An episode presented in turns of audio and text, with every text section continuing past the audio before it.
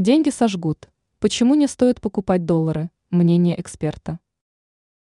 Всем, кто планирует формировать свои личные накопления в долгую, стоит задуматься перед тем, как скупать для этой цели доллары.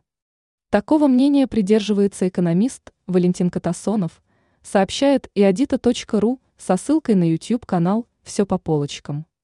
Специалист считает, что в том случае, если положение доллара продолжит ухудшиться, обрушение валюты стоит ждать уже в ближайшие годы. Из-за этого сбережения в американской валюте просто-напросто обнулятся. По словам эксперта, краха доллара миновать не удастся. Это связано с тем, что объем массы напечатанных денег и количество компьютерных активов, созданных в долларе, во много раз превышают совокупность всех товаров и услуг в США. Данный факт объясняет серьезный всплеск инфляции как в Америке, так и по всему миру. Он происходит за счет того, что за прошедшие десятки лет доллар сумел стать глобальной и универсальной резервной валютой.